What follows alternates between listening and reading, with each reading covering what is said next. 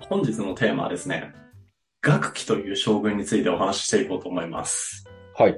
で、これ学期という将軍なんだけど、ぶっちゃけ始皇帝の中華統一とはあんま関係はない。ほうほうほあるんだけど、結構ね、関係が遠い。う。うん。じゃあそんな中で、こう春秋戦国史としてわざわざなぜこの学期という人物について触れるのかというとですね、もうシンプルにこれ伝説なんですわ。おお。めちゃめちゃ強い将軍なんですよ。うんうんもう春秋戦国史においてこの人の話題に触れないのは、まあ、ちょっとありえないということで、まあ、今回お話しさせていこうかなというふうに思ってます。はい。で、この学期という将軍ね、後世に与えた影響、どんなものがあるかで言うと、あの諸葛亮いらっしゃるじゃないですか。うん。いますね。もう学期さんの大ファンだったらしいですね。へえ。で大ファンを持ったかもしれない。あの、尊敬したらしいですね。はいはで、あと、漢の酵素。要は漢を建国した人物である、劉邦っていうさ、いはい。うん。まあ、何回も言ってるけど、まあ、どっかでやりたいよねって言ってる、神武と劉邦の劉邦ですね。はいはい。で、この人も、もう学期のことが大好きで。で、劉邦に至っては、もうね、中華を再統一した際に、こうね、学期がいなくなった土地に赴いて、わざわざ学期の子孫を探し出して、その子孫に対して、学期の子孫だったんだったら、この土地あげるよって言って土地あげたぐらい好きらしい。すごいな。それぐらい根強いね、まあ今風の言い方をするとファンが多かった人物なんですよ、この人は。はいはいはなのでね、この人に、まあ、改めて言うと、触れないのはありえないということで、やっていこうと思います。で、まあ、まず、生い立ちからお話していくと、い。うん。生い立ちがね、分かってないんですよ。 はいはい。いきなりなんだけど。ああ、そういうタイプまねあ。、そう、ただ3000年前だからさ、まあ、それはしょうがないよねということで、まあ確かに。まあ、なんとなく分かってることで言うと、あの、中山っていう、ちっちゃい国があったんだよ。うん。まあ、ちっちゃいんだけど伝統がある国。まあ中堅ぐらいの国かな。があって、そこで生を受けて、まあ、軍人としてのキャリアもスタートしましたと。うん。で、幼い頃は、やっぱ聡明で標法を好んで学んでたらしいですね。で、まあ、中山っていう国で軍人としてキャリアをスタートしたんだけれども、まあ、その祖国である中山はですね、早速戦国七雄の一つである趙という国に滅ぼされて、うん。なんでなくなっちゃうんですよ。おお。で、中山亡くなった後は、その滅ぼした側である趙に使えるんだよね。うんうんうん。ただ、趙でももう内紛がすぐに起こっちゃって、それを機に、まあ別の戦国地の国である義に士官することになりましたと。おお、また出てきたな、ギガ。すごい転々としない。うん、するね。まあ義はね、何回も出てくる。趙も何回も出てくる。おん。もう中山は以降一回も出てこない。なんで義と趙だけ覚えていただければと思います。はい。で、まあ、この義でね、士官することになった後にすぐに、まあ、これが大事な国になるんだけど、今回において。燕という国うんの将王っていう人物にスカウトされるんですよ。はいはい。で、この燕という国は戦国七雄の一つ。で、この将王という人物は燕の国の王様なんだけれども、うん。この将王という人は、この学期においてはもうものすごいキーパーソンの人だから、まあ、ぜひこれを機に覚えてほしいんだけれども、はいこの円の国の将王さんはですね、もう学期に声をかけて、まず学期からイエス、まあ、円に移りますっていうイエスをもらった後に、まあ、進化を引き抜くわけだからさ、うん。もう当時の義王とのさ、まあ、いざこざがあるわけじゃん。確かに。でその時に王様直々に義王と自ら交渉したらしいよ。えすごいね。それくらい惚れ込んだ。だつまり今で言うとさ、そのスカウトする側の企業が、要はその人が勤めてる会社の企業のか社長に頭下げに行くってことだもんね。この人をヘッドハンティングさせてくださいみたいな。あ、まさにまさに。異常事態だよね。異常事態だし、多分ね、その企業とかいうレベルじゃないよ。とか国しかか。も日本の、そう、国だから。だから日本のどんな大企業で、この人ヘッドハンディングさせてくださいって、大企業の人、トップが大企業のトップに出して交渉するとかいうレベルでもない。王様なんて普通動かないからね、自分から。だかうん。らそこまでしてね、やっぱ学期に惚れ込んでたらしくて。まあ、なぜそこまで小王が学期を求めたかで言うと、まあ、前提として、小王、まあ、縁だよね。うん。まあね、この当時、士官する人たちをね、ものすごく募集してたんだよ。うん。なんでかで言うと、この称号という人物ですね。また新しく国を出しちゃうんだけれども、これも戦国七雄なのでちょっと覚えてほしいんだけども、はい。清という国うん。に対して復讐してって思ってたんだよ。へえ。なので、将はね、別に学期に限らず人材をね、広くね、集めていたんだよね。なるほど。強くなるために、いろんな優秀な人を集めてた時代時代なわけね。そうそうそう。じゃあなんで強くななりたかったかで言うと、生の国に復讐したかったからっていうことですね。うんうんうん。じゃあ復讐ってさ、もともと何かあるわけじゃん。そうだね。で、何があったかで言うと、将軍がまだ世継ぎだった時代に、円の国はね、生に占領されたことがあるんですよ。もう、で、なんだったらこの時、その占領の名残で属国だったからね、清あ、そうなんだ。だから実はね、円はこの当時はね、独立してなかったんですよ。はいはいはで、しかもね、そのね、占領されるきっかけが、この称王にするとね、だいぶやりきれないことで、い。うん。まあ、どういうことかで言うと、あの、性に占領される直前ぐらいまでは、こう円が内紛してたんだよね。で、将王がそれを収集するために、円に対して助け舟を出してくれっていう感じで、まあ、援軍を派遣求めて。うん。で、実際、まあ、将王に対して援軍を派遣するよって言って、西の国が、こう、軍を送ってきてくれたんだけども、もう、円の首都に入るやいなや、首都をまず占領するという。なので、将王からすると、自分を出しに使って騙し取りされたような構図になったんだよね。ああ、確かにプライドも傷つくし、嫌だね。そう。しかも、だって家族が抹殺されてるわけだからね。ああ、そっか。で、ギリギリ、こう、属国になるっていう条件で、小王は円の王座につくことができたんだけれども、うん。それでもさ、もうなんていうの、もう属国の王様っていう感じだから、位もまあ下がるよね。うんうんだからすげえ悔しいんだよ。なので、まあ、復讐をこれを機に誓ったんだけれども、うん。うん。まあ、復讐するためには国力を増やさなきゃいけないわけじゃん。間違いないですね。ただ国力を増やすためには、まあ、人材がいなくて話にならないよねと。はい。なので、さっきで話に戻ると、優秀な人材を広くね、こう採用してたわけですね。うーん。で、まあ、この時のエピソードですごい有名なのが、あの、会より始めよっていう古事成語ご存知。すいません、知らなかったです。これはね、ぜひ勉強してほしいんだけれど も、はい、すいません。まあ、会より始めよっていうのは、何か物事をやるんだったら自分からやろうね、みたいな意味なんだけれども、うん。まあ、エピソードとしては、各界っていう人物がいたのね。はいはい。で、各会に対して、小王がどうやったらいい人採用できるのかなって言って相談したんだって。うん。そしたら、まずは私を厚遇してくださいと。すると、私程度が厚遇されるとしたら、もう優秀な人物っていうのは、千里を厭わずに縁にやってくるよっていうふうに答えたんだって。うーん。で、これが有名な、会より始めよっていう古事成語の原型ですね、というお話ですね。なるほど。まあこれはね、本筋とはあんま関係がない。シンプルに有名なエピソードですってだけですね。で、まあ、ただとはいえこれをきっかけにやっぱり優秀な人物がたくさん集まってきて、うんうん。集まってきたんだけれども、円が見出した最高級の才能である楽器は、スカウトによっての採用だったんですね。なるほど。だからどっちも大事だね。やっぱ確か広にく公募するのとスカウトするのとどっちも大事だね。で、まあ、楽器のね、円でのキャリアのスタートなんですけれども、もういきなりすごいポジションつくんですよ。あの、副上昇みたいなポジションであるう、んアケーっていうポジションからスタートするんだけれども、だかへえ。うんら要は政治面でのトップが上昇ですね。うん。なんで、副上昇なわけだからトップ2、まあナンバー2なわけですよ。うん。でちなみに言うと、本当はね、上昇の地も打診されてたんだって。ええ。ただこれはね、学期が、私はまだ円では何の実績も積めてないのでって言って断ったんだって。はいはい。まあこれで円は、まあ、学期というね、あのもうミラクル優秀人材を抱え込むことに成功しましたと。うん。で、まあ、他のね、人材とかも、やっぱすごいバチクソ優秀な人たちが集まってきたわけなので、やっぱ国力もね、徐々に蓄えられてはいくんだよ。うん。で、蓄えられてはいくんだけれども、もう復讐の的になってる清という国は、もうね、元々が結構大国なんだよね。うんうんうん。だから秦ってさ、正午の改革によってさ、すごい大国になってって話したじゃん。うん、そうだね。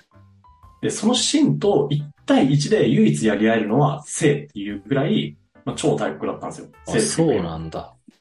なので、もうすごい相手に対して復讐しかってないって感じだったね。うん。なので、国力を、まあ、いくら蓄えたと言っても、あの性に対して、もう並ぶぐらいの国力なんて、そうそうね、人一台でできるような技じゃないんですよ。うん。ただ、まあ、昭王は復讐したくてたまらないと。はい。で、学期、いい案ないかなって言って、学期が提案したのが、まあ合唱軍ですね。はいはいはい。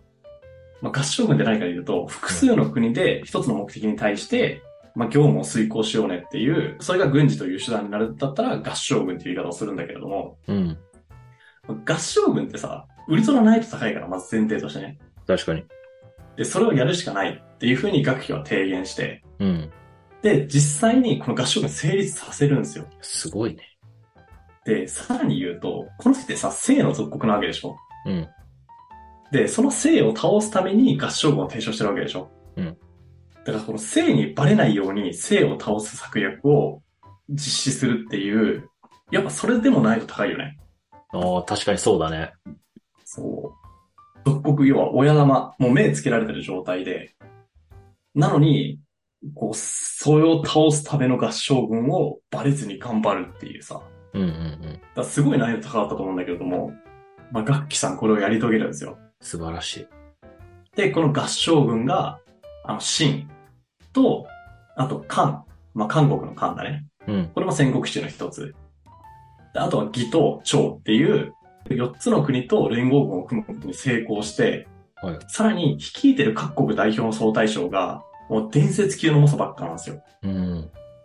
えー多分みんなが知ってるところで言うと、あの、趙の連覇っていう将軍がいるんだけれども、はいはい。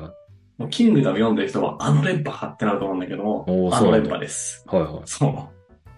なので、学期と連覇はね、同世代の人だったんだけれども、まあね、伝説が生まれるような世代だったんですね、この当時は。はいだからこれで、聖という峡谷 VS 合唱軍っていうふうな構図が出来上がりましたと。うん。で、その結果は合唱軍側の圧勝なんですよ。ええで、補足すると、実はね、当時の西洋はね、結構な暴君で、まあ、優れた指導者もいなければ組織力もねえみたいな状態だったんだよね。うんうん。で、それに対して合唱軍は率いてるのが学期っていうスーパーリーダーシップに率いられてるわけなので、まあ、この差はやっぱ当然そのまま出ますよねと。なるほど。で、ただ学期がすごいのはここからで、まあ、合唱軍ってさ、要は、まあ、利害一致してる関係に過ぎないわけなので、うんまあ、自分たちが目安としてる取り分を回収すれば後々引き上げちゃうわけだよね。うんうんうん。ただ、もうね、性のことを徹底的に追い詰めたかったわけなので、の国は。そうだね。合唱軍解いた後も、こう、性の国をね、もう追い詰めまくるんですよ。うん。で、そうなった後に、生に残った国は残りね、二つの城、あ、二条までしか持たない状態まで追い詰められるんですよね。うん。まあ、学期素晴らしいなと思ったのが、ここでね、学期はね、残りの二条を深追いしないんだよ。ええで、深追いせず何をやってたかというと、まあ、生をね、永続的に統治しようっていうことを見据えて、外堀を埋め始めるんだよね。なるほど。要は、もっと性の国民の人たちに、別に、円に支配されたからといって、それはひどい扱いはしないよっていうことを植え付けるんですよ。うん。まあ例えば略奪を禁じたりとか、はいはい。まあ、さっきも言ったように性の王様ってすごい暴君だったから、まあ、すごい暴政を強いてたんだけれども、もう善政をしていることによって、あ、円の国の方がいいじゃん、みたいになってもらう感じ。うん。で、かつ、この2条をなんで残したかで言うと、この2条のうちの1個に性の王様がね、入ってたんですよね。はいはい。なので、まあ2条しか残っていないとはいえ、多分手を出せばこっちでもただでは済まないなって感じだったんです、多分。うん。なので、もっと性の国民たちの人種を掌握して、それを円の兵とすることで、もう最後ね、もうプチって潰すみたいな、なるほど。そう、譜面を描いてたと思うんだけれども、ここでトラブルが起こるんですよ。おお。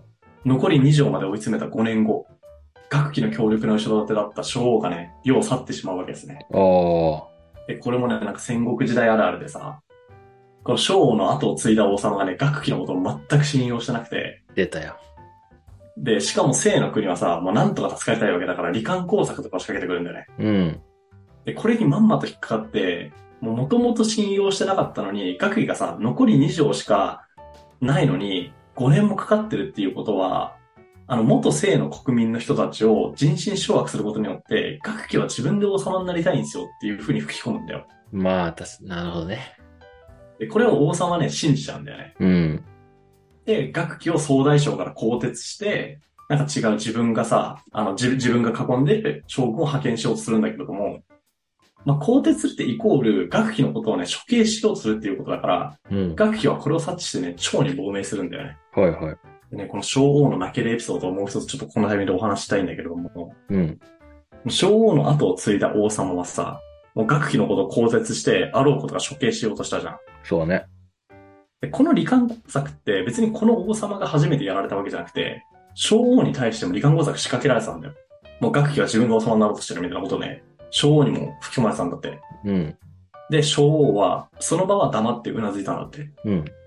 で、宴会が終わった後に、その人たちを呼び出して、その自分にこう、理科の講座を仕掛けた人を呼び出して、うん。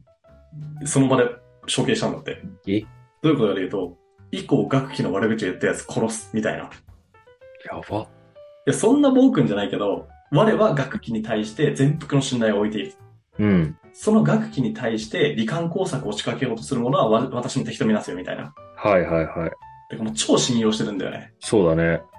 で、実際学期も、もうこの後もまた、その学期が書いた手紙とかを紹介したいんだけれども、もうめちゃめちゃ昭和のことをね、尊敬してるんですよ。うん。だからね、この二人の絆ってめちゃめちゃ深いんだなって思ったっていう話。ああ、確かに。でそれに対して、その昭和の後を継いだしょうもない王様、うん。はい、鋼鉄で処刑しようとしましたと。はまあ、学期がね、大将の座から降りた瞬間ね、い。うん。生は2条からプラス70条っていうところを一気に出したんですよ。いや、やばすぎだろ。楽器マジ強くないってなんないすごいな。しかもね、生の国の、まあ、英雄も出てくるわけなので、一概に楽器の後を継いだ人がポンコツだったとも言えないんだけれども、うん。普通に相手がすごかったってのもある、これは。ただ、楽器はね、それさえ抑え込んだわけだからね、うんマジ強えんだ なってなるじゃ確かに。ん。し、さっきの王様ってマジポンコツだったんだってなるよね。いや、ほんとな。そう。で、しかもね、この王様の中の何がダサいかで言うと、この楽器が、まあ、蝶に亡命したじゃん。うん。で、自分は70条取り返されちゃったじゃん。そうだね。で、この王様はね、学期はもしかしたら自分に対して復讐心を燃やすかもしれないって、ふもう学ブルだったのね。うん。なので、学期に対して手紙を書くんですよ。おうまあ、自分は殺すつもりはなかったんだ よと。あなた5年間せ前線にいたわけだから休んでほしかったんだよと。しかも、あなたって、まあ、千君、正吾ですね。に恩があるでしょと。うん。どうやって報いんのみたいな手紙を書くんだって。 あ今更泣き寝入りですかみたいなね。そう、今更泣き寝入りしてくるね、この人は。で、学期は、その対し、それに対して、まあ、私は確かに亡命したけれども、それは先君の名誉をた保つために亡命したんですと。うん。なぜなら、もし私が、まあ、縁に対して反逆罪を着せられたまま殺されてしまうと、私を重宝してくれた称王の名誉まで傷つけることになりますよねと。なるほど。なので、称王の名誉を保つために私は亡命したんですと。うん。で、そんな小王がいた国を、私はあの責めるつもりはないのでご安心くださいと。そんな義に反する行為は犯さないから安心してくださいっていうふうに返信したんだって。ええ大人。で、これなんか原文読むとね、あのー結構リアルに泣く人とかいるらしい。うん。すごい端折った言い方しちゃったんだけれども、まあ今でも残ってるのでぜひ気になる方はお調べしてほしいんですけれども、うんうんうん。まあ学費っていい人だよねと。確かに。で、実際それで安心した、まあ今のね、小王の息子をですね、うん。今の円の王様は、その学期の息子を上昇、学んで政治家のナンバーワンですね。に対して、位を与えたと。ええで、以降、学期は長と円の二国間を自由に出入りようにな出入りできるようになって、うん。で、そのまま長の国で亡くなったっていうのが、この学期の生涯ですね。おーっていうので、まあ、学期さんの最後でした。いかがでしたかうんいや、ショートの絆が結構熱いなと思うんだけど、泣けるよね。泣けるし、やっぱそういうすごい才能を持った人もさ、やっぱすごい後ろ盾がいてこそみたいなところさ、まあ正直今の時代もあったりするやん。全然あるね。なんかまあ役割分担というかさ、そこら辺の大切さもなんか知れるようなエピソードで、うん、なんかすごい学びがあるなと思いましたけどね、聞いてて。おー、よかったです。うん。でも、次回お話しするのはね、この学期に並んで伝説的な武将をね、またお話ししていこうと思います。おおまた出てくるね。そうまたって言うじゃん。武将シリーズいつまで続くねんと。はいはい。まあ、次回で終わりなのでご安心くださ い。あちなみにさ、こ、こいつらは、キングダムに出てくるのあのね、チラミ、はいはいはい。あの、うん始皇帝の一個前の世代なんで、この学期とっていうのと。まあ、次回白起っていう将軍を話すんだけれども、はいはい。まあ、この二人は始皇帝の一個前の世代なんだよね。うん。なので、直接は出てこないんだけれども、伝説のあの人物みたいな感じで、キングダムで出てきたりする。ええなので、本当に伝説なんですよ、この人たちは。ああ、じゃあまあ、キングダム読んでる人なら、まあわかるわけなんだ。絶対聞いたことはある。はいはいはし、中、キングダム読んでなかったとしても中国史が好きだったら絶対に聞いたことあると思う。い。なるほど。なんで次回はそのもう一人の将軍ですね。白起将軍。なのでこの白起と白起がね、ちょっとやっぱ伝説的すぎるね。そう。春秋戦国史においてはちょっと、まあ、っていう、まあ、触れないわけにはいかない将軍ということで、まあ、ちょっとお話ししていこうかなというふうに思っておりますわ。楽しみにしてます。ということで、本日も聞いていただいてありがとうございます。面白いと思っていただけたらぜひ YouTube のチャンネル登録や Podcast の評価、フォローの方をお願いいたします。それではまた次回お会いしましょう。